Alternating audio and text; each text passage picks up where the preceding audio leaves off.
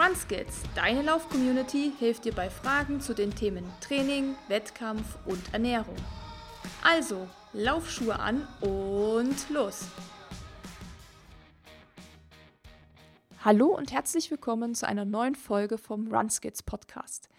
Ja, in der heutigen Folge geht es um das Thema Schlaf. Und Schlaf ist tatsächlich immer noch ein sehr, sehr unterschätztes Thema, was wie wir finden, einfach noch viel zu wenig Aufmerksamkeit bekommt. Denn viele denken so, ja, sechs Stunden pro Nacht, das reicht mir, da komme ich äh, gut mit über die Runden. Aber dem ist leider tatsächlich nicht so, wie wir das heute auch in der Folge noch merken werden. Denn es ist einfach schon mittlerweile erwiesen, dass guter und vor allem auch langer Schlaf uns bei unserer Leistungsfähigkeit unterstützt, bei der Regeneration und dass wir dann auch tatsächlich nicht so verletzungsanfällig sind. Und ja, Dennis und ich dachten, das ist eigentlich ein ganz cooles Thema, dem wir uns mal ein bisschen mehr Zeit widmen sollten, weil wir aber auch nicht so die Pros sind und natürlich für euch nicht so die krassen Tipps haben, wie das jetzt zum Beispiel ein Schlafexperte hat, haben wir uns gedacht, holen wir uns doch mal so einen wirklichen, wirklichen Experten dazu, einen richtig krassen Experten. Und das ist der Fabian Völsch in dieser Folge.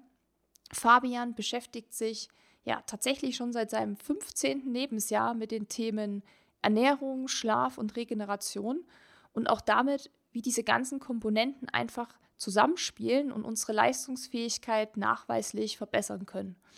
Und ja, er hilft quasi nicht nur mit seinen vielen Tipps uns weiter, ähm, sondern hat daraus dann auch ja, eine Geschäftsidee entwickelt und hat eine Firma gegründet. Das ist die Firma Brain Effect. Ähm, vielleicht habt ihr sie schon mal irgendwo gelesen, habt vielleicht auch die Produkte schon mal getestet. Brain Effect stellt, wie gesagt, Produkte her, die uns so in mentalen Bereichen unterstützen, also zum Beispiel Schlaf, Konzentration und auch Regeneration, was jetzt für uns Läuferinnen und Läufer ja sehr wichtig ist. Und äh, das nennt sich Performance Food oder so nennen sie das. Und wir wollten natürlich der Sache mal auf den Grund gehen und wissen, ja, was ist da jetzt eigentlich der Unterschied zu Nahrungsergänzungsmitteln? Was unterscheidet sie von der großen Konkurrenz? Und ja, brauchen wir das? Ähm, was, was, wie hilft uns das weiter? Was kann das überhaupt? Und haben da einfach mal ein bisschen nachgebohrt und haben für euch ganz, ganz viele Tipps heute mit ähm, an Bord sozusagen.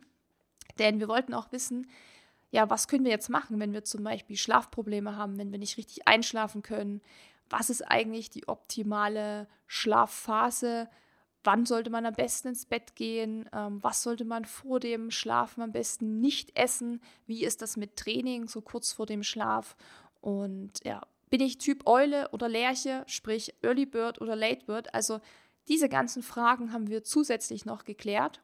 Und ja, ihr wisst ja, wir haben meistens für euch noch ein kleines Gewinnspiel am Start. Und das ist auch diesmal so. Wir verlosen zusammen mit Brain Effect zwei Survival-Pakete für Läufer. Und ja, das sind so ein paar Produkte dabei, die euch beim Training auf jeden Fall unterstützen können. Ihr findet das Gewinnspiel auf unserer Website www.runskits.de. Dort findet ihr ja immer die aktuelle Podcast-Folge nochmal zusammengefasst, auch mit allen Links, mit Fotos, mit kleiner Beschreibung und auch mit Verlinkungen, die wir hier in der Folge ansprechen. Und ja, da findet ihr auch, wie gesagt, das Gewinnspiel. Und wenn ihr kein Glück habt äh, beim Gewinnspiel, dann haben wir aber noch einen Rabattcode für euch. Ähm, da bekommt ihr 20 Prozent. Äh, den Rabattcode findet ihr auch auf der Website. Und ja, da könnt ihr euch einfach selber auch mal ein Bild von diesen Produkten machen. Ja, und bevor ich jetzt hier mir den Mund fusselig rede und euch noch einen Schnitzel an die Kniescheibe laber, würde ich das ja, Wort jetzt wirklich an Fabian überreichen und wünsche euch jetzt ganz viel Spaß beim Hören der aktuellen Folge mit Dennis, Fabian und mir. Hi Fabi, ähm, du bist heute hier bei uns und sprichst, uns sprichst mit uns heute über die Themen Regeneration und Schlaf, ähm, was ja auch für uns Sportler bzw. für uns Läufer eine ganz wichtige Sache ist. Ähm, bei Schlaf unterstützt uns zum Beispiel bei der Regeneration oder auch ist einfach wichtig, dass wir uns ja fit fühlen und auch einfach ausgeruht sind am nächsten Tag. Und ja, auf die Bedeutsamkeit von Schlaf wollen wir heute im Podcast natürlich auch im Laufe des Gesprächs mit dir nochmal eingehen, ähm, weil du bist auf jeden Fall, so wie wir das rausgefunden haben und rausgelesen haben, hier der absolute Experte, weil du beschäftigst, beschäftigst ja. dich ja viel mit den Themen Schlafoptimierung, Selbstoptimierung und hast dieses Wissen, was du dir da angeeignet hast, zum Beispiel auch in Brain Effect umgesetzt. Brain Effect ähm, sind sogenannte Performance, ist sogenanntes Performance Food.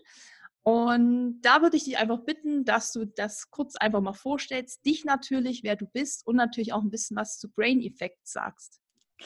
Ja, äh, moin, moin erstmal von meiner Seite und vielen Dank äh, für die Möglichkeit, heute mit euch zu sprechen. Ich freue mich unglaublich und äh, auch unglaublich über eins meiner Lieblingsthemen zu sprechen, weil ich glaube, eines der am meisten unterschätzten Themen überhaupt ist das Thema Schlafen und Regeneration. Egal, ob man jetzt Marathon läuft oder für seinen beruflichen Kontext nutzt oder Triathlon oder wo auch immer.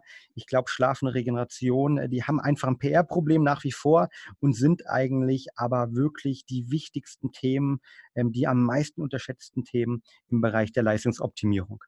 Und ich bin zum Thema Schlaf vor knapp 15 Jahren gekommen, äh, 16 Jahren gekommen. Ich habe damals selbst Leistungssport gemacht, Leichtathletik. Und ähm, als ich Leichtathlet war, ähm, habe ich so, ja, wie jeder Junge, wie jedes Mädchen, die sehr früh eigentlich sehr viel ähm, trainieren. Ich habe damals vor der Schule, nach der Schule trainiert. Ähm, habe hab ich diesen Traum gehabt, eigentlich irgendwann mal Profi zu werden. Und ich hatte dieses typische Problem, der eine oder andere kennt es vielleicht, der Trainingsweltmeister. Ja, ich habe immer irgendwie, wenn, wenn, wenn zu den einzelnen Sachen Meldungen kamen, immer die Top weiter gehabt und habe dann teilweise viele, viele ja, ähm, Veranstaltungen verpasst, weil ich verletzt war. Und ich kann mich daran erinnern, es war ein richtig regnerischer ähm, Januar damals. Und mein Vater ist Arzt, der hat mir damals eine Studie der Harvard Medical School mitgegeben. Und ich lag da im Bett, hatte wieder riesige Rückenschmerzen. Und die Studie besagte, dass schlechter Schlaf maßgeblich das Verletzungsrisiko von Leistungssportlern erhöht. Und jeder, der eigentlich im Marathon zum Beispiel läuft, ist schon Leistungssportler in der Betrachtung. Und da habe ich mich ähm, ja mit 15 Jahren damit beschäftigt, wie eigentlich ähm, wir über Ernährung, wie wir über Routinen Einfluss auf unseren Schlaf haben können. Und habe zum ersten Mal gemerkt, dass Ernährung einen unglaublichen Einfluss gerade in der Verbindung mit Verhaltensweisen auf unseren Körper haben kann. Und das war für mich damals so eine neudeutsch mind-blowing Erfahrung, weil ich dachte mir, wow, wie krass ist das, dass wenn ich halt meine Ernährung ändere, wenn ich meine Verhaltensweisen ändere, wenn ich gewisse Sachen supplementiere, dass ich dann meinen Schlaf in den Griff bekomme und damit auch meine Verletzungen in den Griff bekomme. Das habe ich dann auch geschafft irgendwann und ähm, habe mich dann ähm, ja sozusagen gegen die Profikarriere dann trotzdem entschieden, bin aber diesem ganzen Bereich treu geblieben und habe dann, nachdem ich noch ein paar andere ähm, jetzt fast forward ähm, ja, an, andere Sachen gemacht habe, habe ich dann vor knapp drei Jahren dazu entschlossen, ein Unternehmen aufzubauen mit dem Namen Brain Effect, mit dem Ziel, mentale Performance Food auf den Markt zu bringen. Das sind Snacks, das sind Drinks, das sind Riegel zum Beispiel, aber auch Supplemente, die unterschiedlichste Bereiche der mentalen Leistungsfähigkeit unterstützen, wie zum Beispiel das Thema Konzentration, das Thema Energie, aber auch das Thema Schlaf und Regeneration, weil ich der Meinung bin eben, dass das auch ganz, ganz wichtige Teile sind und dass jeder Sportler, jeder Büroathlet, jeder Alltagsheld, wie wir liebevoll bei Brain Effect nennen, sich auch mit diesen Bereichen irgendwie äh, beschäftigen sollte, zumindest wenn er zur besten Version von sich selbst werden möchte. Du sagst es schon richtig, ihr nennt euch oder eure Produkte Performance Food. Ähm, was unterscheidet Performance Food zu üblichen Nahrungsergänzungsmitteln? Weil Nahrungsergänzungsmittel ist auf dem Markt wie ähm, Sand am Strand, sagen wir mal so. Sand am Meer. Ja. Ah, Sand am Meer, genau. ja. Wobei Sand äh, gibt es ja auch im Strand viel, ja, von der Seite. Ähm, das stimmt und genauso viele Hersteller von Nahrungsergänzungsmitteln gibt es äh, definitiv. Ich glaube, was uns ähm, groß unterscheidet, sind drei Thematiken. Zum einen, dass wir ähm, eben uns auf die mentale Leistungsfähigkeit, die, die mentale Power konzentrieren, weil ich gemerkt habe bei mir damals im Leistungssport, und ich glaube, jeder kennt das, gerade Marathon, ne, der berühmte Kilometer 32, Erfolg beginnt im Kopf. Und egal, was ich mache, ähm, egal wie viel ich trainiert habe, es ist entscheidend letztendlich, was dort oben in meinem, meinem Stübchen passiert. Und ähm, interessanterweise sind viele dieser biochemischen Prozesse dahinter. Ähm, dafür brauchen wir hochwertige Ernährung, damit die gut funktionieren können. Und ähm, das ist der, der, erste große Unterschied. Das heißt, wir konzentrieren uns nur über die, auf die mentale Leistungsfähigkeit, wo Sachen wie eben Konzentration, sich gut fühlen, aber auch Regeneration, Schlaf dazu zählt, weil die Sachen sind, die vom Gehirn gesteuert werden. Ähm, der zweite Punkt ist, dass wir sagen, okay, wir wollen nicht irgendwelche Inhaltsstoffe wie zum Beispiel Magnesium rausbringen oder irgendwas anderes, sondern wir möchten Lösungen rausbringen, die natürlichen Ursprungs sind, also die quasi aus der Ernährung kommen, die Kraft der Natur nutzen und trotzdem in wissenschaftlichen Studien ihren Brain-Effekt nachgewiesen haben, aber die eben Lösungen bieten. Das heißt, wir haben kein Magnesium im Portfolio, wir haben kein irgendwie ähm, andere äh, Schiersamen im Portfolio, sondern wir haben Lösungen gebaut für die Hauptherausforderungen, die die meisten Sportler, die meisten, ähm, ich sag mal, äh, Leute, die auch im Büro High Performance bringen möchten, liefern möchten, wie zum Beispiel Schlaf, wie Regeneration. Da sind dann teilweise bis zu 22 Inhaltsstoffe drin, die alle ähm, natürlichen Ursprungs sind. Und das unterscheidet uns. Und ich glaube, der dritte große ähm, Hintergrund ist auch, dass wir sagen, ähm, wir gucken uns an, was die Ziele von unseren Kunden sind, was meine Ziele sind. Ich bin nach wie vor unser bester Kunde, glaube ich. Und ähm, und überlegen uns dann, wie können wir irgendwie die Kraft der Natur nutzen, wie können wir coole Darreichungsformen nutzen, die irgendwie jenseits von nur Pillen sind, sondern sind auch äh, Sprays zum Beispiel, das sind Pulver, das sind Drinks, das sind äh, Riegel ähm, und versuchen dort Darreichungsformen zu, zu finden, die, die cool sind, die einfach sind, die man mitnehmen kann, äh, wo man sich Zeit spart und versuchen dann dort äh, die verschiedensten Inhaltsstoffe zu integrieren, ähm, die halt einen Mehrwert liefern. Das äh, unterscheidet uns, glaube ich, äh, neben den Sachen wie Qualität und so weiter, da können wir später drüber noch sprechen, Kölner Liste und sowas. Und wen sprecht ihr dann an? Also heißt es schon, dass ihr viel Sportler ansprecht oder ist es auch so, dass man sagt, ja, auch viele Leute einfach für den Alltag zum Beispiel oder bezieht sich schon nur auf eine Personengruppe? Was ist da so die Zielgruppe, die hm. ihr habt?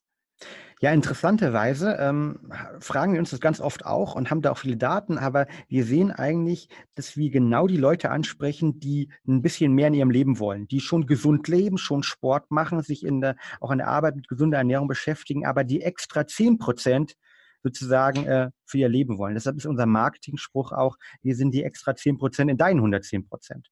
Und das heißt, das sind konkret Leute, die sowohl im Sport, wir haben Spitzensportler von Fußball-Bundesliga, Profis, äh, Champions League, äh, Laura Phillips, ähm, deutsche, äh, deutsche beste Triathletin, bis halt hin zu ähm, DAX-Vorständen, Gründern, aber auch ähm, neulich habe ich eine, auf einem Interview oder auf einem Keynote, die ich gegeben habe, eine alleinerziehende Mutter kennengelernt, die sagt, Mensch, mit eurem Schlafprodukt hilft es mir, dass ich nachts halt irgendwie besser schlafen kann und deshalb morgens mittlerweile zwei Stunden vorher äh, wach werde, bevor meine Tochter wach wird und mein Instagram-Blog, was so mein Lebensprojekt gerade ist und mein Liebesprojekt gerade ist, wo sie über Food regelmäßig berichtet, dass sie das am Leben halten kann, obwohl sie alleinerziehend ist und gerade kaum Zeit hat. Und genau an solche Neudeutsch Alltagshelden wenden wir uns auch also an alle Menschen, die sich schon gesund ernähren, die wissen, dass Ernährung ein wichtiger Indikator für ihre Leistungsfähigkeit ist. Und interessanterweise können wir Konzepte aus der Sportwissenschaft übertragen auf das normale Leben und vom normalen Leben Konstrukte wieder auf die Sportwissenschaft übertragen und dann mal auf das Training auch übertragen. Das heißt, ähm, wir richten uns an alle, die irgendwie ein bisschen mehr möchten, unabhängig davon, ob es für Marathon jetzt ist, zum Beispiel sie laufen vor allem von Triathlon oder sagen, Mensch, ich möchte bei der Arbeit irgendwie weiterkommen. Also kann man das zusammenfassen, dass es im Prinzip jeder, der da irgendwo sagt, dass er auch vielleicht ähm, Verbesserungsbedarf hat in Bezug auf Schlaf, Konzentration zum Beispiel, einfach eure Produkte natürlich äh, verwenden kann. Ähm, genau. Wir haben, wir haben ja auch ein paar schon von euch bekommen, also zum cool. Testen.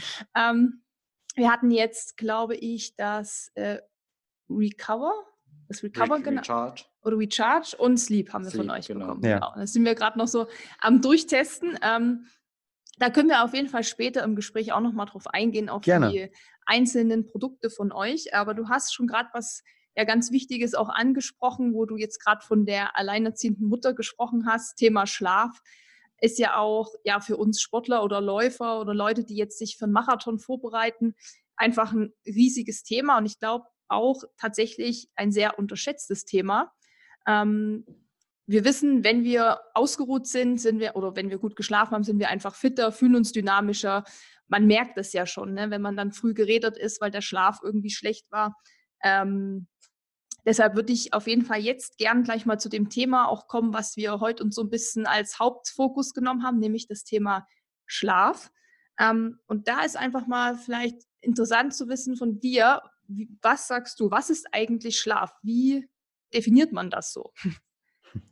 Eine sehr, sehr gute Frage. Und ähm, vielleicht, ähm, um, um darauf nochmal einzugehen, was du vorher gesagt hast, du hast definitiv richtig zusammengefasst halt. Ne? Also bei Brain Effect geht es darum, dass wir die mentale Leistungsfähigkeit optimieren und das ist unabhängig, ob das jemand einsetzt, um beim Sport, beim Marathon, Fußball, Bundesliga, Champions League die zu optimieren oder aber sagt, okay, die gleichen Konzepte nutze ich, um in der Arbeit das zu optimieren. Aber was der mentalen Leistungsfähigkeit immer äh, überall gemeinsam ist, dass das Thema Regeneration dazugehört, Schlaf dazugehört. Und ähm, um auf deine Frage konkret einzugehen, ich glaube, dass das Thema Schlaf eines der am meisten unterschätzten, das haben wir schon im Intro gesagt, der Thematiken ist, weil viele Leute davon ausgehen, dass Schlaf noch ein passiver Prozess ist. Das heißt, wir kennen das alle selbst. Wir denken so, okay, schlaf, ich gehe abends ins Bett, mache die Augen zu, wach auf und ähm, gute Nacht ist eine Nacht, wo ich optimal möglichst wenig geschlafen habe, aber mich trotzdem am nächsten Tag gut fühle. Interessanterweise ist es leider nicht so. Ja? Das heißt, ähm, Schlaf ist ein hochaktiver Prozess, der bei uns stattfindet. Und ich bin ja mittlerweile irgendwie, bezeichne mich selbst als Schlaf-Nerd, ja, der sich mit dem Thema Schlaf als wirklich nerdig beschäftigt. Ähm, aber auch, äh, weil ich gemerkt habe, wie es einen unglaublichen Einfluss auf meine persönliche Vita hat. Und ich glaube, gerade wenn wir über das Thema Sport sprechen, Marathon sprechen, ist immer eigentlich genau das Gleiche dass wir eher mit einer Übertrainingsgesellschaft sprechen als von einer Untertrainingsgesellschaft. Das ist vollkommen egal, ob ich jetzt irgendwie ambitioniert äh, versuche, Marathon zu laufen, oder ob ich ein Hobbyläufer bin, der sagt, okay, ich möchte meinen ersten Marathon schaffen. Ich glaube und bin der Meinung, dass wir tendenziell meistens wirklich eher zu viel trainieren und zu wenig uns mit dem Thema Regeneration beschäftigen. Und ähm, nur kurz, du hast da einen guten Punkt erwähnt. Ich glaube, ähm, das unterscheidet auch die richtigen Profiathleten zu uns, sage ich mal, hobby-ambitionierten Athleten, die dieses Thema Schlaf mehr in den Bewusstsein bringen und sagen, wie wichtig Schlaf ist und sich auch mal sozusagen fallen lassen und sagen, okay, heute mal eine Pause und das unterscheidet, glaube ich, einen richtigen Profi zu einem ambitionierten Hobbyathlet oder einem Trainingsweltmeister, wie du es im Vorfeld gesagt hast.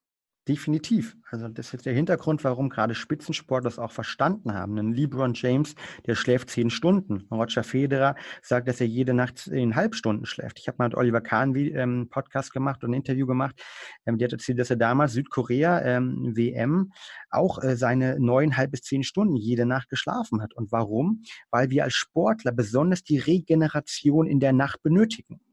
Und ähm, um auf die Frage zu kommen, was überhaupt Schlaf ist und wie es funktioniert, ähm, ist es so, dass eben Schlaf, wie gesagt, ein aktiver Prozess ist. Und stellen wir uns mal vor, wir kennen es alle irgendwie, wir gehen abends irgendwann ins Bett, haben vielleicht noch eine Trainingssession gehabt, ne, von einem Marathon jetzt in Berlin, der bald stattfindet, trainiert und gehen abends ins Bett, weil wir irgendwann müde werden. Ne? Ist hoffentlich so gegen 9 Uhr, 9 Uhr werden wir müde, gehen dann um 10 Uhr, 11 Uhr die meisten ins Bett. Und was dann passiert ist, dass wir unserem Körper das Schlafhormon Melatonin ist ganz wichtig. Das fängt nämlich an, ähm, gebildet zu werden und das sorgt dafür, dass wir müde werden und dann irgendwann auch einschlafen. Und dann haben wir, und das ist ganz wichtig zu verstehen, ähm, ist Schlaf nicht einfach nur ein stationärer Prozess, Augen zu und alles gleich und wir wachen auf. Also nicht so wie so eine Batterie, die sozusagen irgendwie geladen wird, sondern was passiert ist, dass wir während des Schlafes unterschiedliche Zyklen durchleben und unterschiedliche Phasen auch durchleben. Nämlich wir fangen an mit einer leichten Schlafphase, die kennt jeder irgendwie, dann dämmert man ab, der Ruhepuls geht runter, zum, also der Puls geht runter, ähm, unsere Körperkerntemperatur fängt sich auch langsam an zu senken und dann kommen wir in eine erste, oftmals eine Tiefschlafphase rein, wo wir dann wirklich sehr, sehr tief schlafen. Das ist da, wenn ich dann geweckt werde, da weiß ich gar nicht mehr, wo ich überhaupt bin. Halt, ja. ähm, und ähm, in dieser Phase regeneriert vor allen Dingen sehr stark ähm, sozusagen der ganze Körper, aber auch das Gehirn. Ne? Und dann haben wir die REM-Phase, die Rapid Eye Movement Phase, die kommt danach. Und äh, das ist sogenannt die, die Traumphase auch genannt. Also da träumen wir und da verarbeiten wir vor allen Dingen viel Gelerntes auch vom Tag her. Und ähm, gerade in diesen letzten beiden Phasen, also in der REM-Phase und in der Deep-Schlafphase, Tiefschlafphase, regeneriert der Körper besonders gut. Das heißt, wenn ich über die Qualität des Schlafes spreche, geht es immer darum zu sagen, wie kann ich diese beiden Phasen steigern und wie kann ich dafür sorgen, dass ich möglichst viele von denen habe. Und nachdem ich diese drei Phasen durchgemacht habe, sind dann meistens so 90 Minuten vorbei, also ein Zyklus ist vorbei. Und dann fängt das Ganze wieder von neu an. Das heißt, ich durchlebe in der Nacht immer wieder diese 90-Minuten-Zyklen, die geprägt sind von einfach gesagt einer leichten Schlafphase und einer Tiefschlafphase und einer REM-Phase. Und wenn ich jetzt über die Qualität des Schlafes spreche, geht es wirklich darum zu sagen, hey, wie kann ich eigentlich diesen Anteil der Tiefschlafphase und REM-Phase möglichst hochhalten, ne? optimal beide jeweils 20 Prozent oder mehr, weil ich dort besonders gut regeneriere und da mein Körper besonders gut insgesamt sich erholt, ähm, Muskulatur kann sich besser zum Beispiel wieder ähm, reparieren oder auch das lymphatische System, also die Müllabfuhr des Gehirns besonders funktioniert. Und das ist sozusagen die Biochemie Schlafes, die sehr stark von unserer inneren Uhr beziehungsweise von den Hormonen gesteuert wird. Da kann ich gleich mal dir eine Frage stellen. Ich habe nämlich heute einfach mal Interesse halber im Vorfeld Gerne. auf das Gespräch ähm, meine Garmin-Uhr ausgewertet. Also die misst ja auch Oh, meinen ja. Schlaf. Ähm, wir haben schon festgestellt, es hat nicht ganz gestimmt, was sie gesagt hat von der gesamten Schlafzeit. Das sind jetzt hier 9 Stunden 21, aber es war doch fast eine Stunde weniger, haben wir dann nochmal ausgerechnet. Aber du könntest mir jetzt bestimmt sagen ähm, oder könntest mir bestimmt ein paar Anhaltspunkte zum, zur Qualität meines Schlafs geben, weil hier steht zum Beispiel jetzt auch ähm, eine Stunde 20 Tiefschlaf, fünf Stunden Mhm. 15 leicht, zwei Stunden Mhm. 46 REM.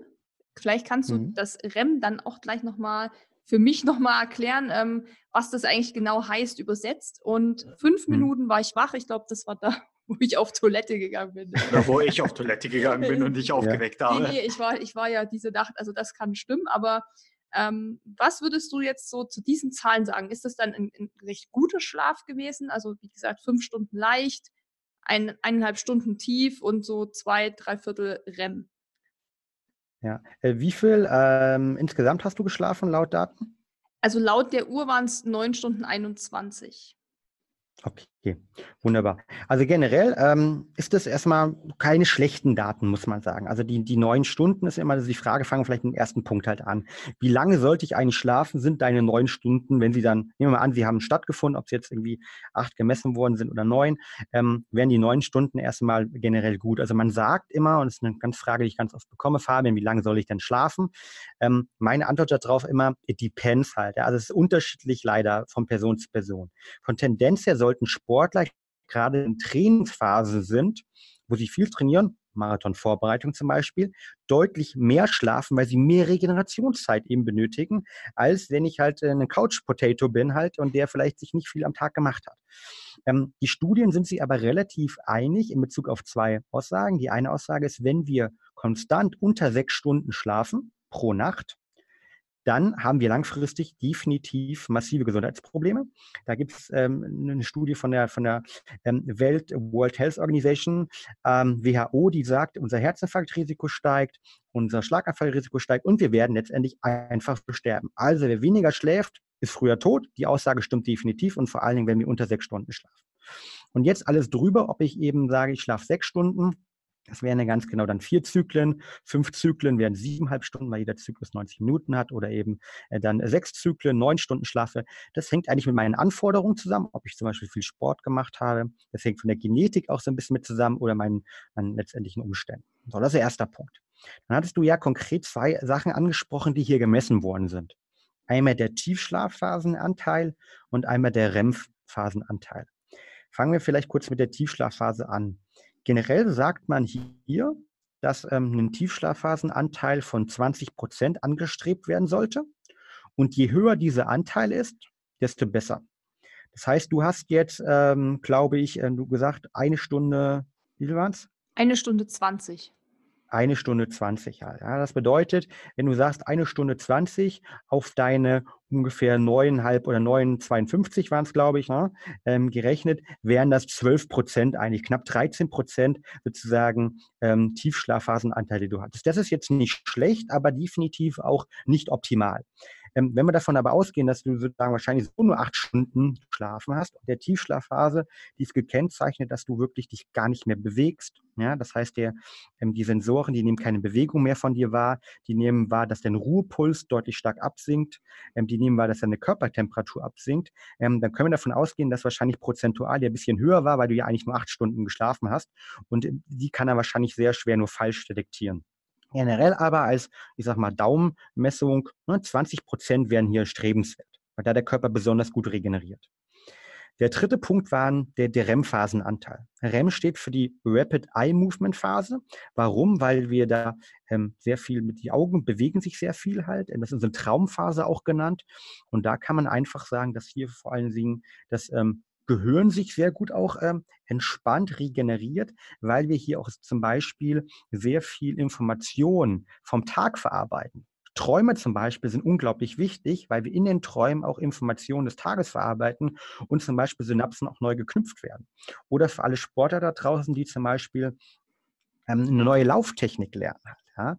Ähm, es ist so, dass wenn wir Technik lernen, also quasi ähm, motorische Fähigkeiten, dass diese, wenn ich die abends gelernt habe und am Tag gelernt habe, in der Nacht sozusagen bei uns so im Kopf verknüpft werden, dass wir sie lernen. Das bedeutet, dass wir am nächsten Tag genau diese Technik abrufen können, auch wenn wir es unterbewusst ähm, oder sozusagen bewusst gar nicht mehr möchten. Also ein ganz simples Beispiel, wenn ich abends halt ähm, einen Golfschwung lerne und für einen Golftrainer sehr, sehr viel Geld ausgebe, ich aber einen ganz, ganz geringen REM-Phasenanteil leider nur nachts habe, dann muss ich den leider noch am nächsten Tag nochmal kommen lassen, weil die Wahrscheinlichkeit, dass dieser Golfschwung in mein Unterbewusstsein übergeht und dass ich diese Technik dann auch wirklich kann, ist relativ gering, weil in den REM-Phasen wird die sozusagen ins Gehirn reinprogrammiert. Ne? Man spricht da von den psychomotorischen Fähigkeiten, die sich etablieren. Und da ähm, sind es bei dir, glaube ich, knapp 14 Prozent, wenn ich gerade das richtig überschlagen habe, die du hattest. Diese 14 Prozent wären okay auch, ne, aber nicht grandios. Ähm, wie gesagt, ich glaube aber, dass es hier auch insgesamt eine falsche Messung stattgefunden hat. Und ähm, das ist, glaube ich, generell das ähm, Hauptproblem bei den ganzen Schlaftrackern die sind meistens nicht 100% genau. Das mhm. heißt, äh, wenn jemand von euch, der jetzt eine Zahl hat und sagt, boah, da steht jetzt immer irgendwie 12% und äh, ähm, da habe ich jetzt Angst, dass es irgendwie nicht gut ist, das würde ich auf keinen Fall ähm, so agieren. Ich würde mir anschauen, okay, wie verändert sich das eigentlich, wenn ich mal länger schlafe?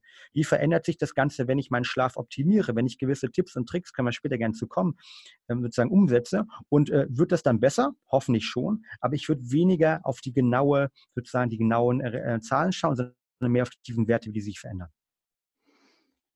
Das ist interessant, vor allem, weil ich bin gerade intensiv am Schwimmen lernen, also in Technik. Und ich habe äh, die Werte von letzter Nacht bei mir gerade angeguckt und da ist die REM-Phase katastrophal, also wirklich. Und ähm, das heißt? Da, ich hatte, glaube ich, 36 Minuten, also oh. wirklich. Mhm. Ähm, aber das ist gut für mich zu wissen, da ist Potenzial drin. Sonst habe ich ja. aber allgemein für mich, wenn ich das für mich spreche, einen relativ schlechten Schlaf. Deswegen kommen mir eure Produkte jetzt super entgegen. Und ich bin echt gespannt, wie sich im Zeitraum entwickelt. Also ich bin klar ähm, so nicht, nicht so naiv und sage, okay, ich nehme es einmal ein und dann passt es, sondern wie du schon sagst, man muss es halt über einen längeren Zeitraum mal begutachten und ein subjektives Gefühl äh, dafür empfinden. Aber auf jeden Fall ist da Potenzial für mich. Ja, und wenn wir jetzt dann mal so bei Dennis schauen, wenn der Schlaf so schlecht ist oder auch von ihm, vom Gefühl her sagt er ja auch, ähm, es könnte schon deutlich besser sein. Was könnte denn das für negative Auswirkungen jetzt auf ihn, auf ihn haben, so in Bezug auf den Sport? Also er ist jetzt auch ja ambitioniert unterwegs, hat mir ja schon anfangs mal auch ähm, dir gesagt, dass er relativ schnell unterwegs ist und da natürlich auch Ambition hat, sich zu verbessern. Was könnte das jetzt aber für ihn wirklich bedeuten, wenn das mit dem Schlaf tatsächlich so weitergeht. Ja, also ich finde ja relativ schnell ist untertrieben. Ich finde, du bist mega schnell unterwegs. also wenn ich so schnell meinen Marathon laufen würde, dann wäre ich sehr happy. Ähm, aber ich glaube, mit mehr Regeneration und noch besserem Schlaf äh, kannst du definitiv noch schnellere Zeiten schaffen. Aber vor allen Dingen, ich glaube, die potenziellen negativen ähm, sozusagen Auswirkungen von zu wenig Schlaf und zu wenig Regeneration, die sind sozusagen nicht nur in Zeiten messbar, sondern vor allen Dingen im Verletzungsrisiko messbar. Also gehen wir vielleicht mal auf die, die drei, drei Punkte ein, die studienbasierend irgendwie jeder Sportler sozusagen darauf achten sollte. Wenn ich zu wenig Schlaf, zu wenig Regeneration bekomme, dann komme ich in ein Übertrainingsproblem rein. Ähm, das kann man zum Beispiel messen über die Herzfrequenzvariabilität. Mittlerweile können die auch einzelne Uhren messen als Beispiel. Ähm, können wir gerne später noch darauf eingehen. Und ähm, das hat zur Folge, Punkt 1, das ich schon angesprochen habe, die Harvard Medical School Studie, die damals mein Leben mit verändert hat, dass das Verletzungsrisiko eigentlich deutlich sich erhöht. Das heißt, wenn ich eben nicht regeneriere, dann kann mein Körper sozusagen nicht so gut mit, als Beispiel, Muskel Schläge auf die Muskulatur umgehen. Ich werde sozusagen mir eher eine Muskelfaserriss äh, holen und ich habe einfach Probleme sozusagen ähm, im Bereich des, des Sportes. Das ist ganz klar. Erster Punkt. Der zweite Punkt ist, und das ist für alle da draußen ähm, auch wichtig, die bei dem Thema äh, Konzentrationsfähigkeiten sind, Genauigkeit sind. Ähm, es gibt Studien, die zeigen, dass ich, wenn ich zu wenig schlafe, oder angesprochen, wenn ich mehr schlafe, wenn ich auf die Qualität meines Schlafs achte, dass ich meine Reaktionszeiten besser werden. Ja, das heißt, dass ich zum Beispiel eher, wenn vor mir jemand beim Marathon irgendwie stürzt, schneller reagieren kann und ich drauf stürze. Aber auch zum Beispiel, es gibt eine spannende Studie von der von MIT, von der amerikanischen Elite-Universität, von dem äh, Professor ähm, Jerry May, der gezeigt hat, dass die Dreierquote sich seines College-Basketball-Teams signifikant, es waren glaube ich sechs oder sieben Prozent, sich verbessert haben, als die Jungs in einer Saison deutlich mehr geschlafen haben. Wenn man Basketball gespielt hat, der weiß, wow, 6, 7 Prozent mehr Dreierquote, das ist phänomenal. Und ähm, der dritte Punkt ist, dass ich letztendlich mit dem Thema Stress viel, viel schlechter umgehen kann. Während des Schlafes ist es nämlich so, dass mein Körper nicht nur runterfährt, sondern auch das Stresshormon Cortisol, das ähm, dafür nötig ist, dass wir sozusagen ähm, morgens aufwachen und voller Energie in den Tag gehen. Aber abends sollte das sehr tief sein, dass dieses Cortisol auch gesenkt wird in der Nacht. Jetzt, wenn ich aber als Beispiel eine Marathonvorbereitung habe und ich vor allen Dingen sehr, sehr lange Läufe mache, dann werde ich bei den Läufen konstant Cortisol ausschütten, weil der Körper das Cortisol, das Stress benötigt, damit ich die Energie habe in den Muskeln, um auch gut rennen zu können. Wenn ich jetzt nicht auf meine Regeneration achte, nicht auf meinen sozusagen Schlaf achte, dann werde ich ganz schnell in einen Dauer- und ein Übertrainingssyndrom reinkommen, weil ich einfach dieses Cortisol nicht mehr nach dem Training senken kann. Und zu viel Cortisol ne, oder zu Cortisol, das nicht gesenkt ist, sorgt dafür, dass ich mich nicht nur gestresst fühle, sondern dass meine Muskeln auch angegriffen werden, dass ich eine langfristig dann auch eine schlechtere Durchblutung habe, dass mein Immunsystem angegriffen wird und dass ich insgesamt vielleicht dann nach dem Marathon nicht nur krank bin, sondern insgesamt auch viel, viel öfter verletzt bin.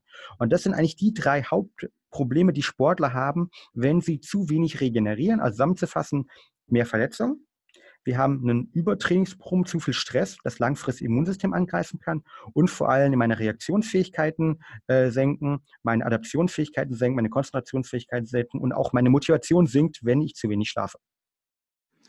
Und woran kann das liegen, wenn jemand so einen schlechten Schlaf hat? Also ähm, klar, man kennt das ja manchmal oft, wenn irgendwie die Arbeit super stressig war oder der Tag vollgepackt war mit ganz vielen Terminen, dass man sehr schwer zur Ruhe kommt. Aber ich glaube, es ist mittlerweile schon so, dass man von vielen Leuten hört, dass sie irgendwie Schlafprobleme haben, dass sie nachts oft wach werden, dass sie ewig lang brauchen, um überhaupt einzuschlafen oder dass sie unruhig schlafen.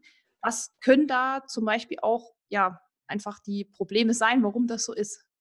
Ja, du hast es alles schon angesprochen. Ich mhm. glaube, ähm, egal mit wem ich mich unterhalte, ähm, irgendwie gefühlt hat jeder gerade Schlafprobleme. Und ich glaube, das hängt sehr stark damit zusammen, dass unser Umfeld sich eigentlich massiv verändert hat. Das bedeutet, dass wir viel, viel, viel mehr ähm, Herausforderungen in unserem Umfeld haben, die sich negativ auf den Schlaf auswirken.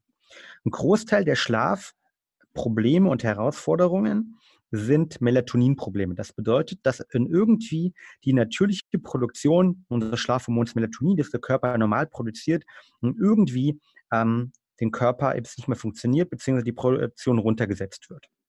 Und da gibt es unterschiedlichste Gründe für. Es gibt einmal die Gründe, die liegen im Bereich der sozusagen Routine, der Verhaltensweisen. Dann gibt es die Gründe, die im Bereich des Umfeldes liegen. Ja, und die Gründe, die im Bereich der Ernährung liegen. Vielleicht gehen wir mal strukturiert genau durch diese drei, drei Bereiche durch. Als erstes ist das Thema Routinen.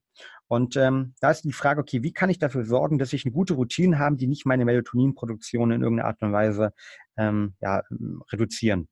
Ich glaube, der erste Punkt ist ganz wichtig für alle Leute, die sagen, hey, ich möchte meinen Schlaf da draußen verbessern. Punkt eins ist nämlich, versuchen zur gleichen Zeit ins Bett zu gehen, noch wichtiger, zur gleichen Zeit aufzustehen.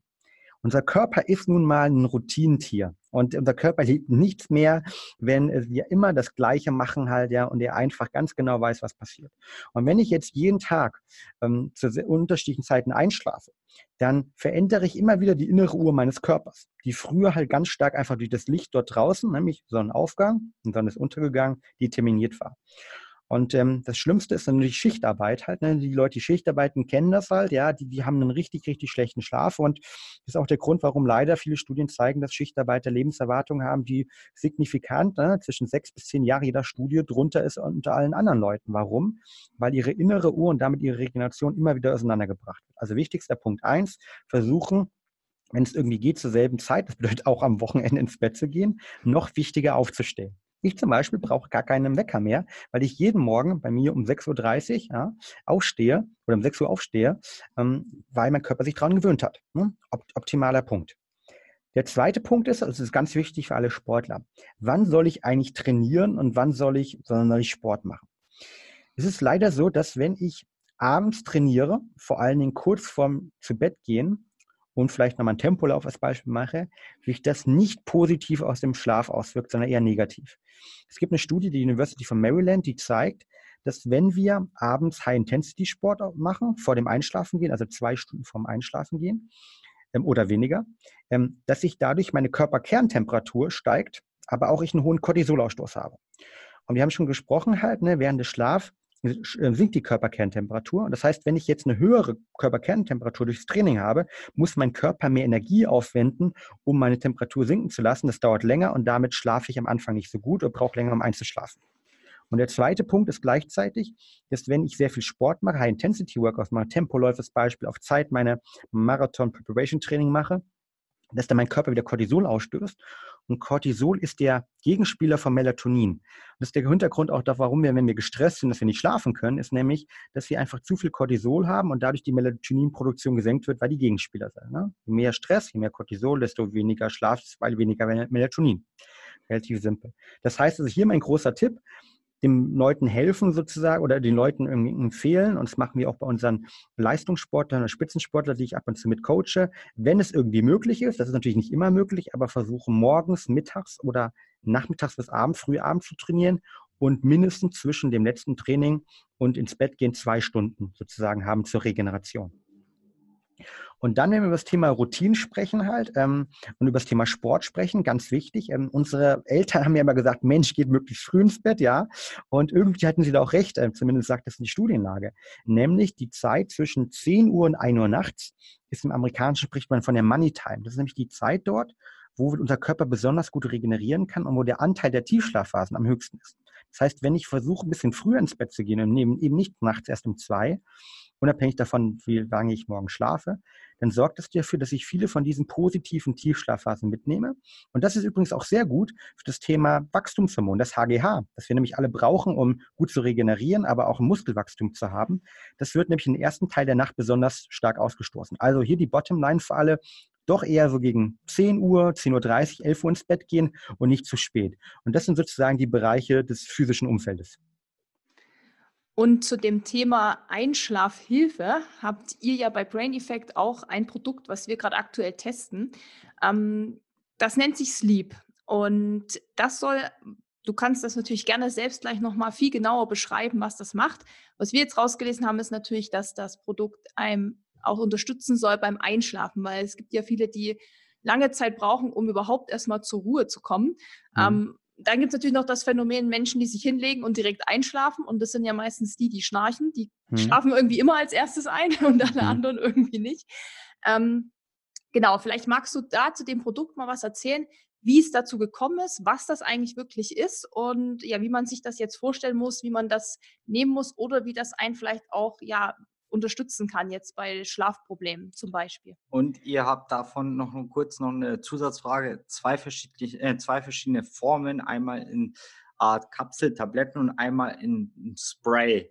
Was würdest mhm. du für wen empfehlen, beziehungsweise wo unterscheiden sie? Vielleicht, oder gibt es keinen Unterschied an sich? Mhm. Ja, vielen Dank, sehr coole Fragen also generell habe ich am Anfang schon erzählt, dass wir festgestellt haben, dass ich festgestellt habe, dass ein Großteil der Schlafprobleme, die wir haben, oftmals mit Melatoninproblemen verbunden sind. Also dass wir eben wegen Stress, wegen blauem Licht, können wir gerne gleich zu nochmal zu kommen, wegen Sport am Abend oder wegen anderen Sachen eben nicht mehr auf unser natürliches Melatoninspiegel kommen. Und dass die Melatoninproduktion irgendwie gestört wird. Diesen natürlichen hohen Melatoninspiegel, die benötigen wir aber, um gut einzuschlafen, Punkt eins, aber auch eine hohe Schlafqualität zu haben, Punkt zwei. Und ganz genau deshalb haben wir unterschiedlichste Produkte entwickelt, die ähm, dabei ganz genau Menschen unterstützen sollen, die nämlich ähm, Melatonin enthalten, weil Melatonin ähm, ist sozusagen wirklich nur vom Körper ähm, gebildet, sondern findet man auch in der Pflanzenwelt, zum Beispiel Pistazien findet man Melatonin, in ähm, Sauerkirschen oder in Pilzen findet man Melatonin. Und ähm, dieses Melatonin sozusagen hilft dabei, ähm, in unserem Schlafspray zum Beispiel, du hast es angesprochen, oder unserem Sleep-Produkt ent enthalten, hilft dabei, auf ein natürliches Melatonin-Level zu kommen. Das heißt, wir sorgen dafür, dass wir die leider den Unterschied zwischen dem Level, das man hat, und dem optimalen natürlichen Level ähm, sozusagen reduzieren und angleichen, aber sorgen gleichzeitig nicht dafür, dass man übersupplementiert. Und deshalb haben wir gewisse Schlafprodukte entworfen, die nicht nur Melatonin enthalten, sondern die enthalten zum Beispiel das äh, Spray, enthält noch Ashwagandha, die Schlafbeere, enthält Vitamine. Wir haben in den Kapseln, komme ich gleich mal einen Unterschied drauf, Magnesium mit drin. Also alle Sachen, die uns bei, insgesamt helfen, unsere Akkus aufzuladen, gut zu schlafen, ähm, schnell einzuschlafen, aber damit vor allen Dingen eine hohe Schlafqualität zu haben, das heißt, die auch zu steigern. Und darum geht es letztendlich bei uns, ohne überzusupplementieren, weil leider 95 Prozent meiner Meinung nach aller Schlaf- oder Melatoninprodukte am Markt überdosiert ähm, sind, ja, weil ähm, gerade nach Amerika reist, man kennt das vielleicht von der von der Air Pharmacy, also von der Air, äh, Airport-Apotheke, Flughafenapotheke, da gibt es dann irgendwie 25 Milligramm. Es gibt aber eine Metastudie ähm, von dem Professor Woodman, das ist der Schlafpapst vom MIT, die zeigt, dass gerade die geringen Dosen also 0,3 bis 1 Milligramm, die wirkungsvollen sind. Weil die helfen uns ganz genau das zu machen, was ich gerade erzählt habe, nämlich uns auf unseren natürlichen Spiegel zu kommen, ohne über zu supplementieren. Und das ist natürlich besonders wichtig für die Regeneration, für das Akku-Aufladen. Deshalb haben wir die Produkte äh, entworfen und ich nutze sie zum Beispiel jeden Montag bis Freitag, wenn ich gestresst bin, wenn ich viel Stress an der Arbeit habe, wenn ich teilweise auch mal später äh, nach Hause komme, im Urlaub zum Beispiel am Wochenende, ähm, nutze ich sie nicht. Oder wir haben jetzt, einen, ich habe gestern mit einem, einem, Sportler gesprochen, der, der spielt Fußball äh, Champions League zum Beispiel. Ähm, der nutzt die Produkte immer, wenn er abends ein Spiel hat und eben nicht rechtzeitig ins Bett gehen kann und noch einen hohen Cortisol, ähm, hohen Stresslevel hat und sagt, okay, ich möchte trotzdem gut einschlafen. Oder halt auch ähm, Sportler, die sagen, Mensch, ich möchte insgesamt was für meine Schlafqualität tun, halt, ähm, das sind sozusagen die Anwendungsbereiche dort. Und einmal gibt es die als Kapsel mit Magnesium noch, das sind vor allem für die Sportler ganz gut. Oder einmal als einfaches Mundspray, das kann man äh, nach dem Zähneputzen nehmen und ähm, kann sozusagen individuell dosieren, um zu sagen, okay, so viel brauche ich heute, so anstrengend war mein Tag, so anstrengend war meine Sportsession, ich möchte das mal ausprobieren. Und da genau dafür haben die Produkte entworfen. Ist es dann quasi einfach so ja, persönliche Vorliebe, ob man Kapsel nimmt oder Spray? Oder ist dann noch irgendwie, ich glaube, du hast angesprochen, dass im Spray noch. Ähm, nee, in, in, in Kapseln. Magnesium. In Kapseln ist Magnesium genau, drin, genau. genau. ja, richtig. Also genau, wir sagen normal, für Sportler sind die Kapseln eigentlich sehr gut, weil sie noch Magnesium enthalten, weil sie gleichzeitig noch Passionsblumenextrakt enthalten, Zitronenmeliss enthalten ähm, und Melatonin enthalten. Das heißt, das ist so die einfache Lösung für die Leute, die sagen, Mensch, ich habe einen relativ gleichen Tagesablauf. Ich habe Sport gemacht. Ich will sozusagen das 60 Minuten vom Einschlafen gehen nutzen.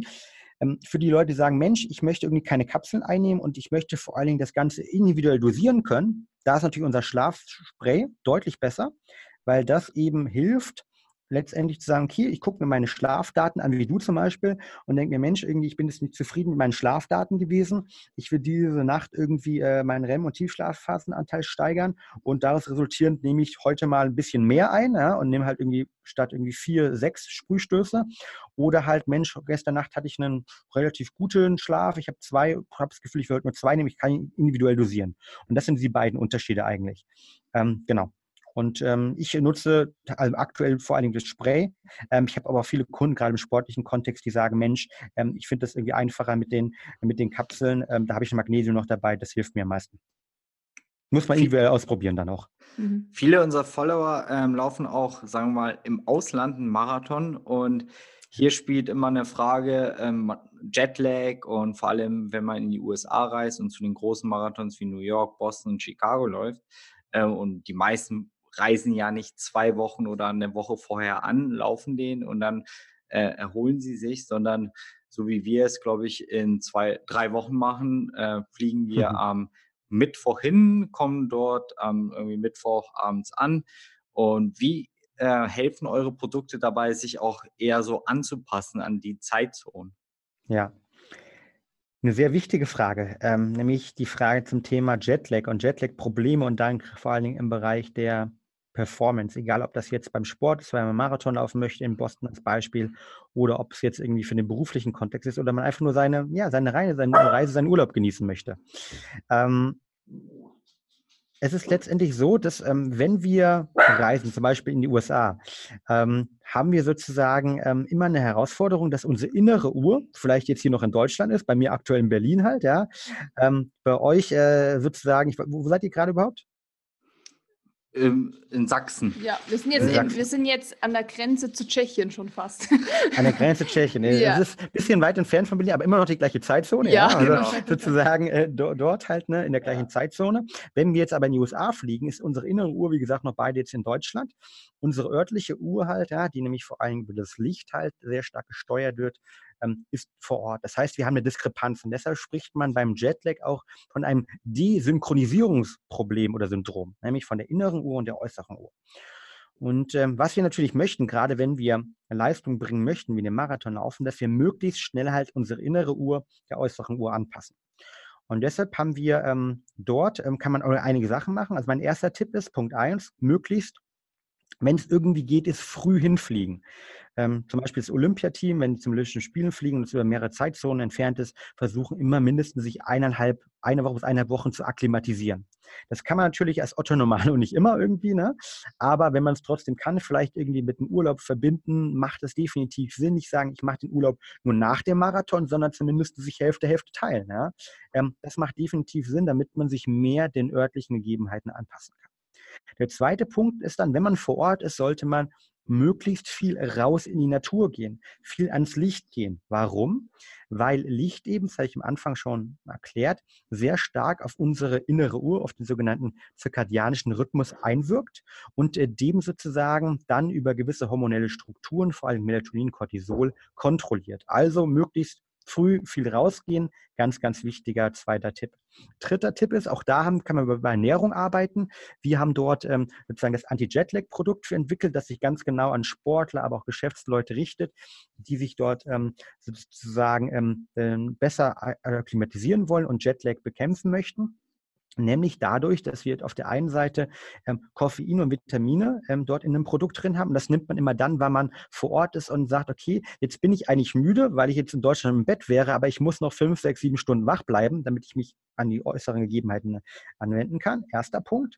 Ähm, und gleichzeitig, wenn man dann abends irgendwie einschlafen möchte, ja, aber es eigentlich in Deutschland irgendwie vielleicht schon äh, wieder fast Tag wird, ähm, haben wir ein Produkt auch wieder hier mit Melatonin und verschiedensten anderen Vitaminen und Pflanzenextrakten, die dabei helfen, schneller einzuschlafen und dadurch ähm, die subjektiven ja, Symptome des Jetlags, das hat jeder unterschiedlich, bekämpfen können. Das heißt, man kann schneller sich sozusagen wieder an die örtlichen Gegebenheiten anpassen. Und das sind sozusagen die drei, die drei Hacks, die man dort nutzen kann. Vielleicht noch ein Disclaimer. Ähm, alle unsere Produkte sind auf der Kölner Liste. Das bedeutet, ähm, die Leute können sie auch äh, im Leistungssport und Spitzensport nutzen. Die sind kontrolliert. Ähm, und ähm, das ist das Wichtige, damit wir eine gute, hohe Qualität auch haben.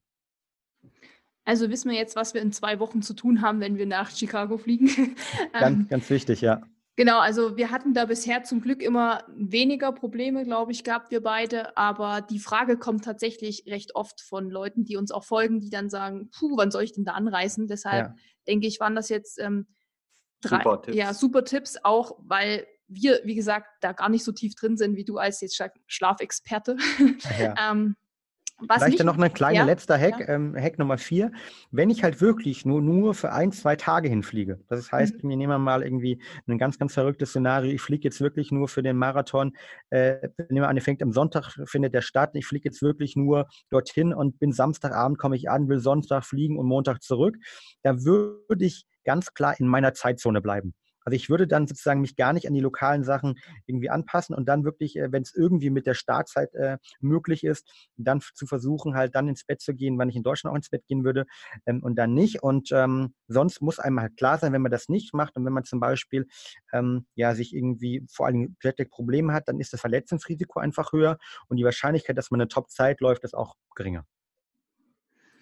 Und ich hätte mal noch eine Frage, die jetzt ein bisschen unabhängig von dem Thema äh, Chatlag ist. Ähm, und zwar, es gibt ja so von uns Läufern, gibt es einfach verschiedene Typen. Es gibt einmal so die Early Birds, das sind wir beide zum Beispiel, die gern morgens laufen. Also je eher, desto besser so ungefähr. Am liebsten im Sommer noch so vor Sonnenaufgang, 4.30 Uhr. Sehr cool. Und es gibt aber ja auch Leute, die uns auch sagen, das geht irgendwie gar nicht. Die müssen oder die können nur nach der Arbeit laufen oder können nur spät abends laufen, dann ähm, quasi zum Sonnenuntergang.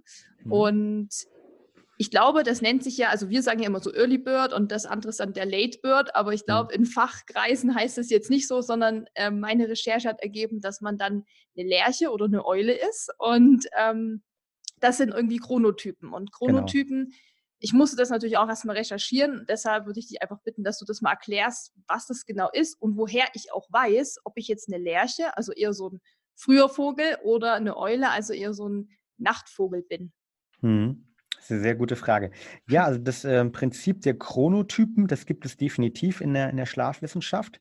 Und ähm, das Prinzip der Chronotypen sagt schon, was du eigentlich gesagt hast, ähm, ob wir zu unterschiedlichen Zeiten tendieren, wo wir besonders leistungsfähig sind ähm, oder auch tendenziell, wo wir sozusagen gerne ins Bett gehen ähm, und ob wir eher dort früh oder später ins Bett gehen. Das Konzept ähm, generell ist in der Wissenschaft anerkannt, ähm, wenn auch nicht hundertprozentig ähm, unumstritten. Das muss einem auch klar sein. Und es gibt unterschiedliche äh, Konstrukte. Es gibt halt das Konzept der Lerchen und Eulen. Es gibt andere Konzepte, da geht man noch meistens zu den Tieren interessanterweise erklärt halt, ja. Weil in der Tierwelt findet man das auch. Es gibt dort verschiedene Theorien. Die eine Theorie besagt, dass es genetisch basierend sein kann, also dass wirklich eine Genetik drin ist. Die anderen sagen, okay, und das können, glaube ich, alle Väter und Mütter dort draußen irgendwie äh, unterstützen. Die sagen, Mensch, das kann auch mit den Umfeldern zu tun haben und äh, vielleicht der, der, der Late äh, Bird, wie ihr es genannt habt, äh, wird vielleicht durch ein Kind, das jeden Morgen um 5 Uhr wach wird, irgendwann early. Ähm, das kann natürlich auch passieren. Und ähm, deshalb ist man sich nicht hundertprozentig einig. Ähm, das Konzept besagt aber, dass wir aufgrund von unseren hormonellen Strukturen dazu tendieren auch, ähm, dass wir eher morgens früher aufstehen und dort besonders leistungsfähig sind oder eben abends. Und was ich dort als Tipp mitgeben möchte zum Thema Sport ist ähm, trotzdem, selbst wenn ich sage, ich bin abends derjenige, wo ich deutlich leistungsfähiger bin und der vielleicht abends auch joggt, das finde ich, dann sollte man das auch machen. Das ist äh, dann auch gut und das merkt man selbst irgendwie, wann, wann man am leistungsfähigsten ist und ob man eher morgens früh aufsteht und da die Bäume ausreißen kann oder sagt, hey, ich bin eher der, der abends die Bäume ausreißen kann oder auch bei der Arbeit, ob man abends nochmal um 17, 18, 19 Uhr, wann auch immer, nochmal einen sogenannten zweiten Atmen bekommt, halt, ja, um es mal sportlich auszudrücken. Ähm, das merkt man schon selbst. Ich glaube, wichtig ist nur wirklich hier auch wieder im sportlichen Kontext darauf gedacht, man sollte definitiv nicht direkt vor dem Einschlafen gehen äh, nochmal versuchen, 15 Kilometer zu joggen, weil es einfach ähm, definitiv dafür sorgen wird, dass äh, der Schlaf und die Regeneration nicht so gut ist, wie wenn wir diese zwei Stunden Pause haben. Das ist der erste Punkt. Der zweite Punkt ist, ähm, du hast ja auch gefragt, wie, wie kann man das irgendwie einschätzen? Ich glaube, viele Leute wissen das selbst ähm, relativ gut, so ein Gefühl. Es gibt draußen aber auch Fragebögen, ähm, kann man mal irgendwie äh, googeln. Es gibt zum Beispiel von dem Deutschen Institut ähm, für Chronobiologie an der Charité, können wir gerne auch in die Shownotes reinmachen, einen Fragebogen, wo man eine Auswertung bekommt, ähm, ob man eher so, wie gesagt, ähm, early oder eher late ist. ich glaube, die unterkategorisieren es auch wieder in vier Phasen sogar. Oder ein anderer Tipp ist einfach mal zu fragen, okay, was ist eigentlich im Urlaub? Also wenn ich im Urlaub bin, ne, zwei Wochen bin zum Beispiel, und ich die erste Woche mal brauche, um runterzukommen, einfach ins Bett zu gehen in dem Urlaub, wenn ich müde werde. Und das kann dann vielleicht bei manchen Leuten 10 Uhr sein, beim anderen ist es dann irgendwie um 11 und 12. Und wirklich mal ausschlafen und gucke, wann ich irgendwann von selbst wach werde. Und auf Basis von dieser Daten kann ich relativ gut verstehen, zum einen, was bin ich eigentlich von Typ? Und vielleicht entsteht da ja auch, ich dachte immer, ich sei derjenige, der irgendwie spät nachts arbeitet, aber irgendwie im Urlaub äh, will ich ganz gerne um 10 einschlafen und fühle mich richtig gut, wenn ich morgens der erste am Frühstück bin. Ja? Ähm, das gibt es ja dann auch. Das heißt, das ist eine Thematik, aber wir wissen auch und verstehen auch, wie viele Stunden Schlaf wir eigentlich brauchen, wenn wir erholt sind und wenn wir schlafen können, wann wir wollen. Die andere Frage ist ja, brauche ich normal meine irgendwie äh, Stunden, sechs Stunden, neun Stunden Schlaf? Ja? Das, diese Möglichkeit beim Urlaub mal darauf zu achten, Schlaftagebuch zu führen, kann es dort auch helfen. Das sind sozusagen die, die drei Möglichkeiten, die man hier machen kann, um das Ganze zu bestimmen. Da kommen wir gleich auch zu unseren äh, letzten fünf Tipps äh, zur Schlafoptimierung, weil wir jetzt einmal so bei dem äh, Thema auch gerade sind. Ähm, wir haben fünf Fragen für dich vorbereitet. Oh ja. Dich eine, keine Angst, es ist ähm, nichts Privates. Oh. ähm, da würden wir dich einfach bitten, dass du uns ja da quasi ein paar Tipps für die, für die Hörer auch mitgibst äh, in Bezug auf die Fragen. Und Frage Nummer eins wäre, wie bestimme ich denn die optimale Anzahl der Schlafzyklen für mich? Du hast die ja am Anfang schon beschrieben. Ja. Ähm, wie, wie kann man da vorgehen? Wie, wie macht man das am besten? Genau. Also da würde ich äh, ganz genau auf das zurückgehen, was ich gerade gesagt habe. Ähm, optimal im Urlaub ähm, sich einfach ins Bett gehen, weil man müde ist halt, ja, und aufwachen ohne Wecker. Ähm, und spätestens in der zweiten Woche kriegt man dann relativ stark eigentlich einen Pattern und sieht zum Beispiel dann irgendwie, okay, ich brauche halt tendenziell dann doch eher meine ähm, sechs, äh, sechs Stunden oder brauche eher die, die siebeneinhalb Stunden oder mehr. Ähm, das ist, glaube ich, ganz wichtig hier dort in dem Kontext. Eine einfache Methode. Müssen wir auch beim Schlaf auf die Umgebung achten? Gibt es sozusagen so Art Feng Shui ähm, eine bestimmte super, super äh, Schlafumgebung? Auf was sollen wir achten? Weiches Kissen, hartes Kissen oder ist es Vorlieben oder sehr gut, ja. Ähm, Feng Shui, der Schlaf, finde ich, find ich, eine coole, find ich ein cooler Begriff, äh, werde ich mir merken. Ähm, vielen Dank für die tolle Frage. Hm. Definitiv. Ähm, unser physisches Umfeld hat einen riesen Einfluss auf den Schlaf.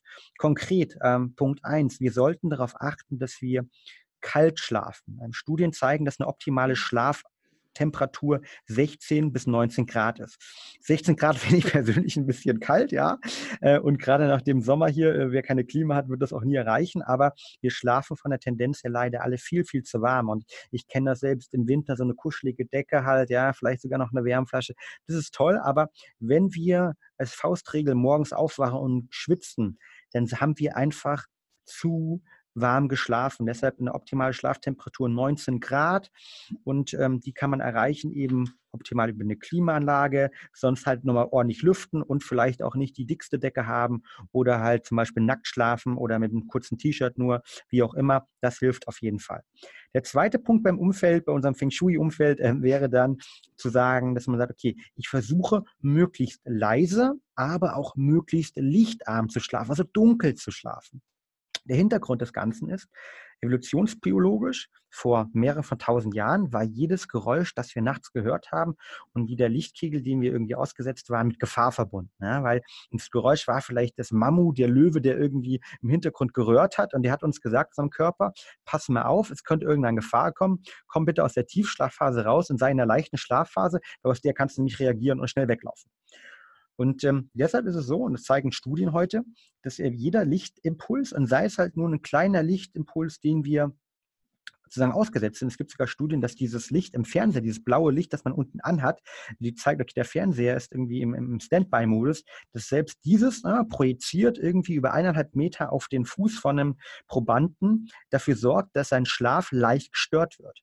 Also möglichst dunkel schlafen, ganz, ganz wichtig, wer das nicht machen kann oder zum Beispiel unterwegs ist auf Reisen, eine Schlafbrille dabei haben, äh, ein großer Tipp von meiner Seite, plus gleichzeitig Oropax zu nehmen. Ich habe einen, äh, einen Spitzensportler, mit dem ich, dem ich unterstütze und der hat ähm, mehrmals gesagt, Fabian, Mensch, ich stehe immer irgendwie um 5 Uhr, wache ich immer auf morgens und ich will eigentlich noch bis 7 Uhr schlafen. Ich, ich weiß nicht warum. Und dann haben wir geguckt, okay, und haben wir mal angefangen, sein Umfeld zu analysieren. Und es kam raus, dass er in einer Einflugschneise vom Flughafen äh, wohnt und er das zwar gar nicht wahrgenommen hat, aber da regelmäßig irgendwie sozusagen das Flugzeug dann dort landet, weil ab 5 Uhr dürfen die dort landen. Und das können zum Teil auch wirklich Einfluss auf den Schlaf haben. Also hier mit Oropack schlafen macht definitiv Sinn. Und jetzt noch der dritte Punkt ähm, vor allen Dingen blaues Licht meiden. Also dieses blaue Licht, das wir in den Handy-Displays drin haben, das blaue Licht, das wir im Fernseher drin haben, das ist allen genau dieses Licht, das ich am Anfang schon angesprochen habe, das unser, wo unser Körper denkt, 13 Uhr, ja, Licht, okay, es ist Tag und es fährt die Melatoninproduktion runter. Und deshalb würde ich sagen, mindestens irgendwie äh, bei, wenn ein Apple-Handy hat, ähm, den Nightshift-Modus anmachen. Sonst die Samsung-Handys haben mittlerweile auch ähnliche Sachen, gibt es auch Apps. Oder optimal noch, der kann diese lustigen Blaulichtfilterbrillen rumlaufen, äh, ansetzen. Das sind solche Brillen, die haben, ja, äh, ich würde sagen, gelbe bis orangene Gläser und die filtern genau dieses Licht raus, weil nämlich dieses Licht die Einschlafzeit deutlich erhöht. Und das sind so Möglichkeiten, sein physisches Umfeld zu strukturieren. Also Handy weg für uns. Handy weg, Zukunft. optimal raus, ja. Ja, das ähm, kein, kein, Bildschirm, kein Bildschirm, kein Fernsehen im hm. Schlafzimmer, ist auch ein guter Tipp. Das haben wir zum Beispiel verbannt. Also ein Fernseher gibt es bei uns nicht mehr, dafür gibt es halt leider noch die Handys. Und äh, Dennis sagt schon immer zu mir, leg das Handy weg, denk an das blaue Licht. Aber das ja. ist dann auch wahrscheinlich so eine, ja, es hat sich irgendwann so eingebürgert, dass man es immer mitgenommen hat. Und ja, das äh, könnte tatsächlich auch noch so ein Stirnfried bei uns ich, sein. Ich glaube allgemein, das ist ein Problem unserer Gesellschaft, immer mhm. up-to-date zu sein, immer erreichbar und sich mal wirklich auf den, auf den Schlaf zu fokussieren, fällt uns in der westlichen Gesellschaft super schwer. Definitiv. Und ja, wir sind jetzt schon bei Punkt 3 für deine ultimativen Schlafoptimierungstipps. Du hattest es eigentlich äh, in dem Gespräch jetzt schon glaube ich, mehrfach beantwortet, aber vielleicht magst du es einfach nur noch mal ganz, ganz kurz zusammenfassen, jetzt fürs Ende hin sozusagen. Welche Probleme gibt es nochmal, wenn wir späte Sporteinheiten machen? Einfach nochmal kurz für viele die, die wirklich sagen, ich muss um 22 Uhr nochmal ein Intervall ballern, was könnte das bedeuten? oder gibt es halt Sporteinheiten wie Yoga oder so, die eher sogar dabei unterstützen, einzuschlafen? Genau. Also High-Intensity-Workouts, die Intervalleinheiten zu ballern, ganz genau die, die sind zwei Stunden vor dem Einschlafen gehen, laut einer University-Studie von Maryland nicht positiv, weil sie die Körperkerntemperatur erhöhen und ähm, unseren Cortisolniveau erhöhen und damit ähm, nicht gut für unseren Schlaf sind. Also das eher meiden. Oder halt, bewusst, du hast angesprochen, halt, ne, Yoga machen, also alles, was uns entspannt halt. Also eine, eine Faszientherapie-Session vielleicht halt, ne? Keine super harte, sondern normal harte. Ähm, Yoga, meditieren, vielleicht auch mal einen einfachen Spaziergang, wenn wir nicht einschlafen können, um den Block halt. Ne? Das hilft, um besser einzuschlafen, weil Sport an sich ist super für den Schlaf, aber eben nicht direkt im High-Intensity-Bereich vor dem Einschlafen geht.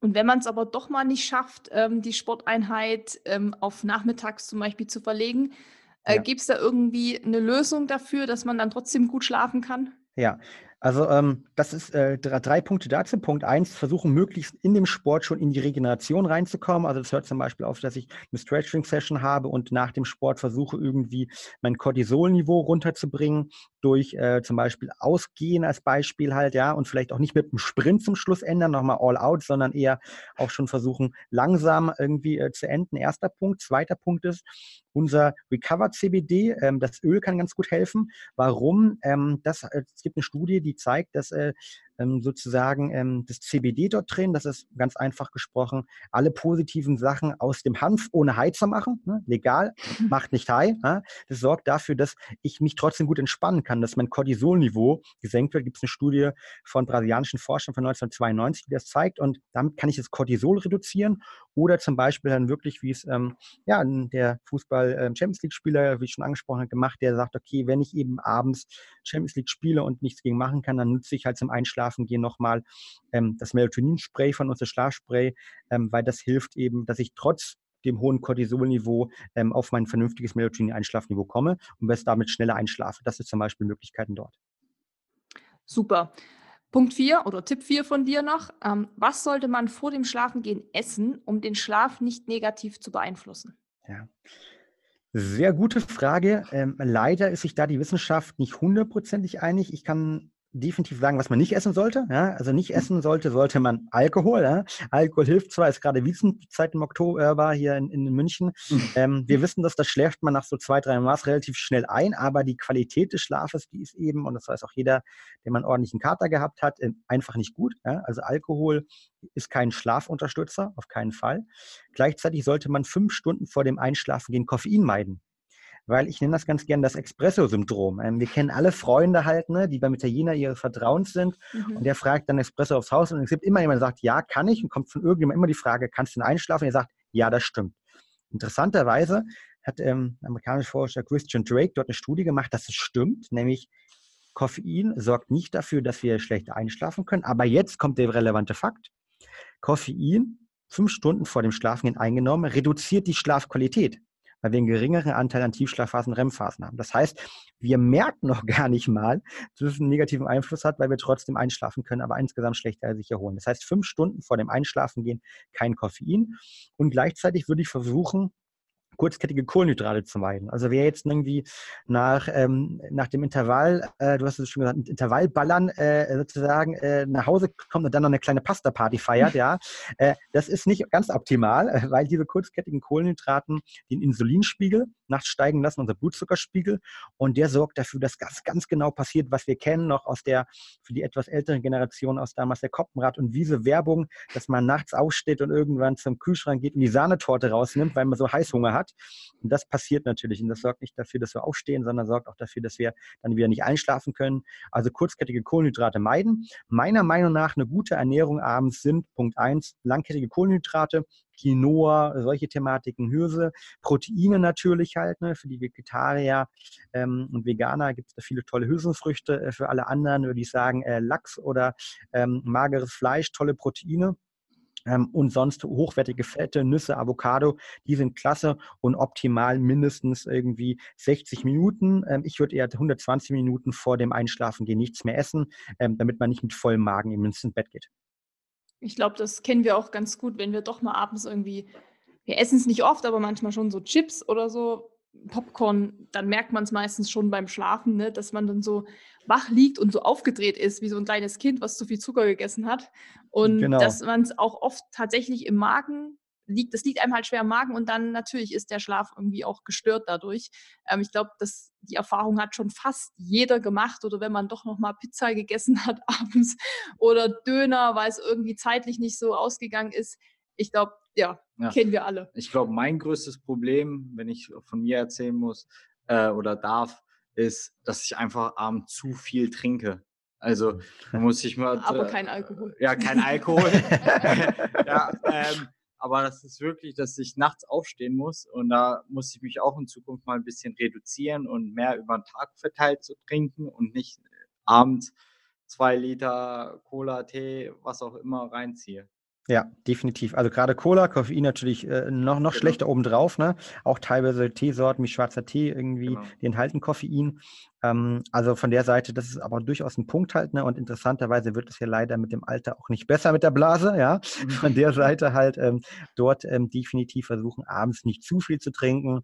Ähm, sonst dann lieber, ganz wichtiger Punkt, ist nicht zum Einschlafen, sondern zum Aufstehen. Dafür morgens als erstes, was man macht, sollte man auf jeden Fall wieder hydrieren, weil wir über Nacht dehydrieren. Das bedeutet morgens ne, ein Glas Wasser halt, ja, ganz wichtig. Ich mache sogar noch ähm, Zitronen äh, rein und mache Meersalz äh, noch rein, um sozusagen guten Start in den Tag zu haben. Also dann morgens lieber ein großes äh, Glas Wasser.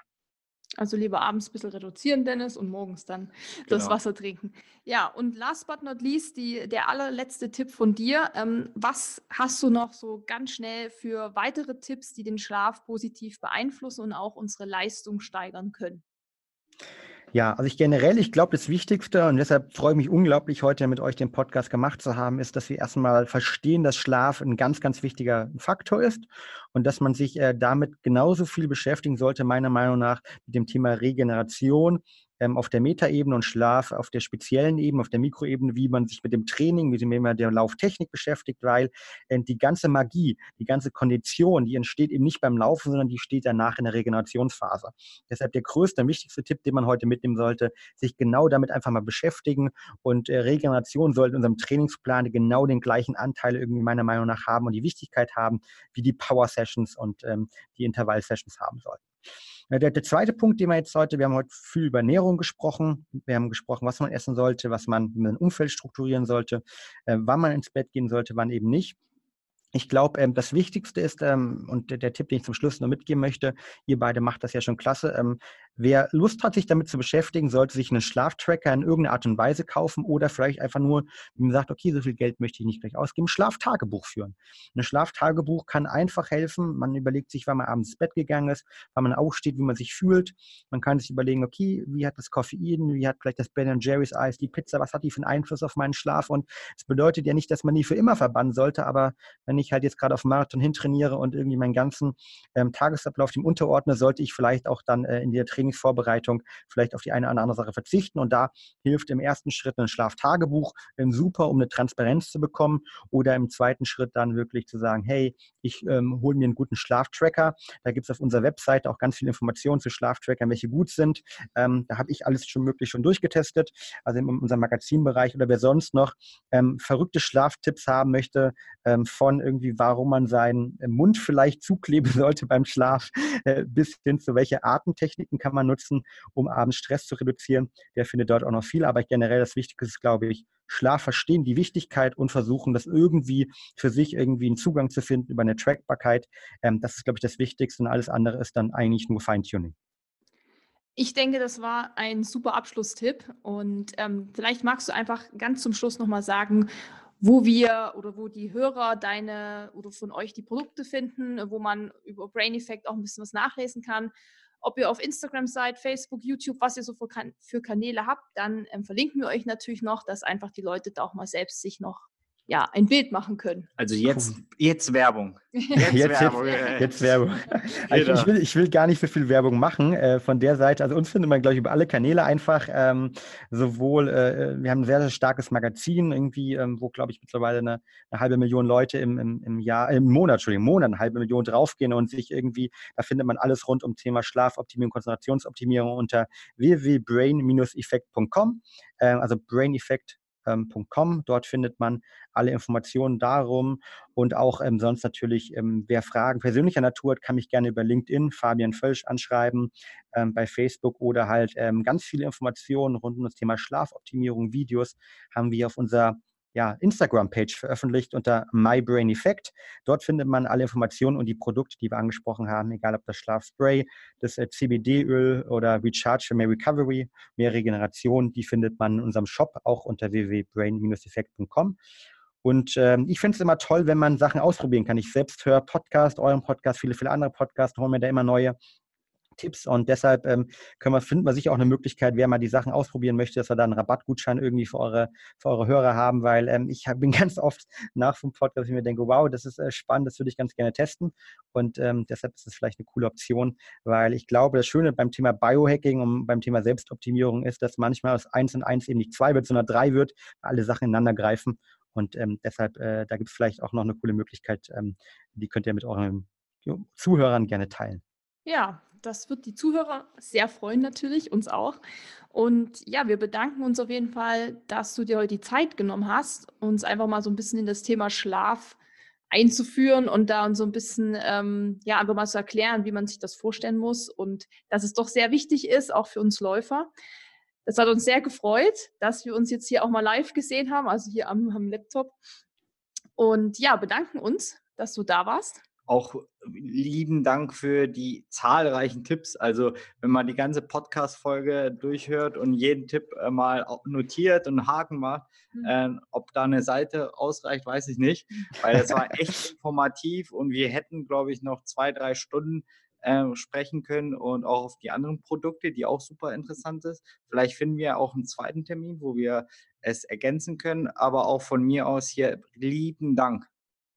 Gerne. Ja, vielen Dank auch von meiner Seite. Es hat mir unglaublich viel Spaß gemacht und ähm, ja, ich glaube, das Wichtige ist, äh, gar nicht alle Tipps äh, unbedingt umsetzen, sondern wenn man sich eins, zwei, drei Tipps rauspickt und man sagt, boah, okay, das würde ich ganz gerne machen, ähm, dann werden die definitiv helfen, damit jeder dort draußen mehr Regeneration hat und damit auch dann letztendlich beim Marathon bessere Zeiten schafft, sich weniger Verletzungen hat oder es im beruflichen Kontext ist. Von der Seite, ähm, ich würde allen viel Spaß bei der Umsetzung und ähm, ja, bedanke mich für diesen tollen Tag und wie bei Brain Effect immer sagen, ähm, ja, Have a great week, get shit done and be happy. In dem Sinne, yes. vielen, vielen Dank. Danke dir und Danke. dann mach's gut. Bis zum nächsten Mal wieder. Bis dann. Danke. Ciao, ciao. Ciao. ciao. Wenn dir dieser Podcast gefallen hat, hinterlass uns eine Bewertung und abonniere diesen Kanal, damit du auch in Zukunft keine Folge mehr verpasst. Für noch mehr Motivation und Trainingstipps folge uns auf Instagram unter dem Namen RunSkills sowie auf Facebook und Pinterest oder besuche unsere Website www.runskills.de.